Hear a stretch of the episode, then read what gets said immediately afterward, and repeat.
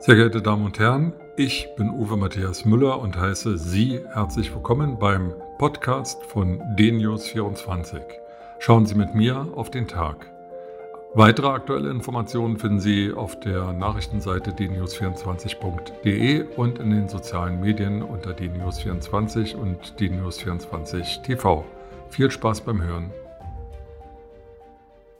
In diesen Tagen relativiert sich vieles. Noch vor einigen Wochen gab es eigentlich in Deutschland nichts Wichtigeres als die Frage, wer Nachfolger von Annegret Kramp-Karrenbauer als Vorsitzender der CDU wird und möglicher Kanzlerkandidat.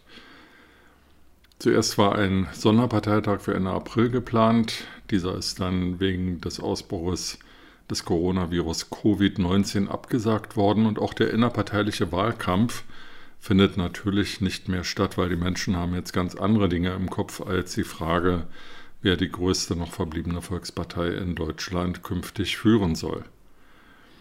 Die Bild macht heute auf mit ähm, der Frage, ob äh, Bundeskanzlerin Angela Merkel, die ja äh, angekündigt hat, im nächsten Jahr nicht mehr zur Wiederwahl zu, zur Verfügung zu stehen, nicht doch noch eine fünfte Amtszeit heranhängt an ihre bisherigen dann 16 Jahre Regierungszeit.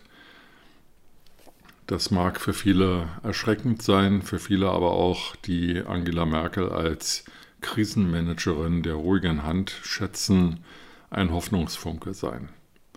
In diesen Tagen hat der Vorsitzende der AfD Alternative für Deutschland, Jörg Meuthen, äh, vorgeschlagen, dass der sogenannte Flügel, das heißt der Teil der Parteimitglieder, die äh, am weitesten rechts in der AfD stehen, sich doch abspalten und eine eigene Partei gründen möge.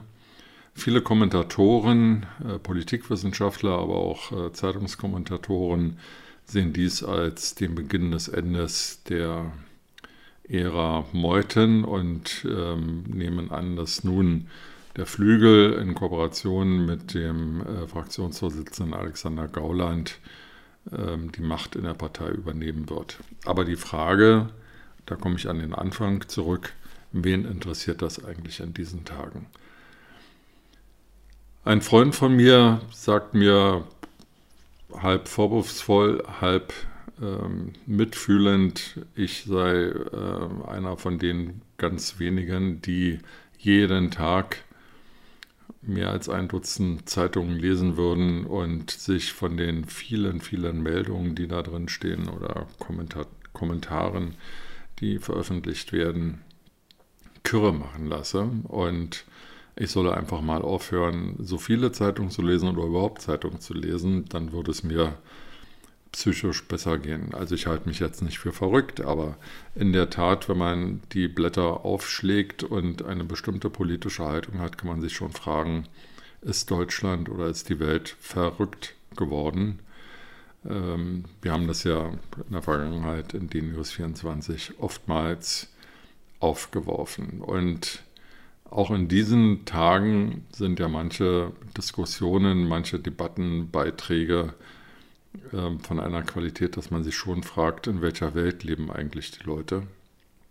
Aber das will ich jetzt hier im Einzelnen nicht thematisieren. Für mich ist die Frage, ähm, die auch in den letzten Tagen ja immer wieder mal diskutiert wurde, ähm, wie gehen wir jetzt mit dem Coronavirus Covid-19 um und vor allem, was wird danach passieren, wenn wir wieder zu einem relativ normalen Leben zurückkehren, wird sich dann unsere Gesellschaft verändert, verändert haben. Ich habe gestern ähm, aufmerksam Ausführungen der Virologin Frau Junglen von der Charité gelauscht, die in, in der Bundespressekonferenz dargelegt hat, dass ähm, wir aufgrund von Monokultur und ähm, von dem übermäßigen Einsatz von Insektenvernichtungsmitteln eine Virenkultur befördern, die ähm, ja, nicht ausrottbar ist und auch stark mutiert, sich also an veränderte Lebensverhältnisse anpasst. Und andere Viren, die bisher diese erste Virenart in Schach gehalten hat und ähm, sozusagen in einem innervirologischen Kampf besiegt hat. Diese Viren gehen zurück und sind den Viren der ersten, der gefährlichen Kategorie zunehmend unterlegen. Wenn das so ist, ist das natürlich extrem bedenklich, weil dann Klimaschutzeinsatz, übermäßiger Einsatz von Insektenvernichtungsmitteln und diese blöde Monokultur von Mais und Soja anbauen, was es alles gibt, ähm, die ja auch die Böden auslaugt, in Kombination nachhaltig unsere Welt verändern könnte. Also auch da gilt es, ein bisschen darüber nachzudenken, welche Folgerungen wir aus dieser ganzen Geschichte ähm, künftig ziehen werden. Und natürlich für Deutschland, aber das ist jetzt kein aktuelles Thema, sondern ein Merkposten für die Zeit danach. Wir müssen uns stärker auf Katastrophen, auch auf solche, die ähm, ja kaum denkbar sind, vorbereiten. Der Mangel an Schutzkleidung oder an Schutzmasken war in dieser Form sicherlich nicht vorhersehbar, weil das Ausmaß der Pandemie ähm, so überaus groß und erschreckend ist, dass man nicht für alles ähm, vorplanen kann. Aber auch da ist die Frage, ob die Globalisierung, die weltweiten Lieferketten, die Produktion von Pfennigartikeln am anderen Ende der Welt und dann deren Transport um die halbe Welt zu uns auf Dauer wirklich sinnvoll ist. Also viel, über das wir nachdenken, viel, über das wir nachdenken sollen, aber auch viel, über das wir nachdenken wollen. Mit diesen nachdenklichen Worten wünsche ich Ihnen einen guten Tag und bleiben Sie gesund.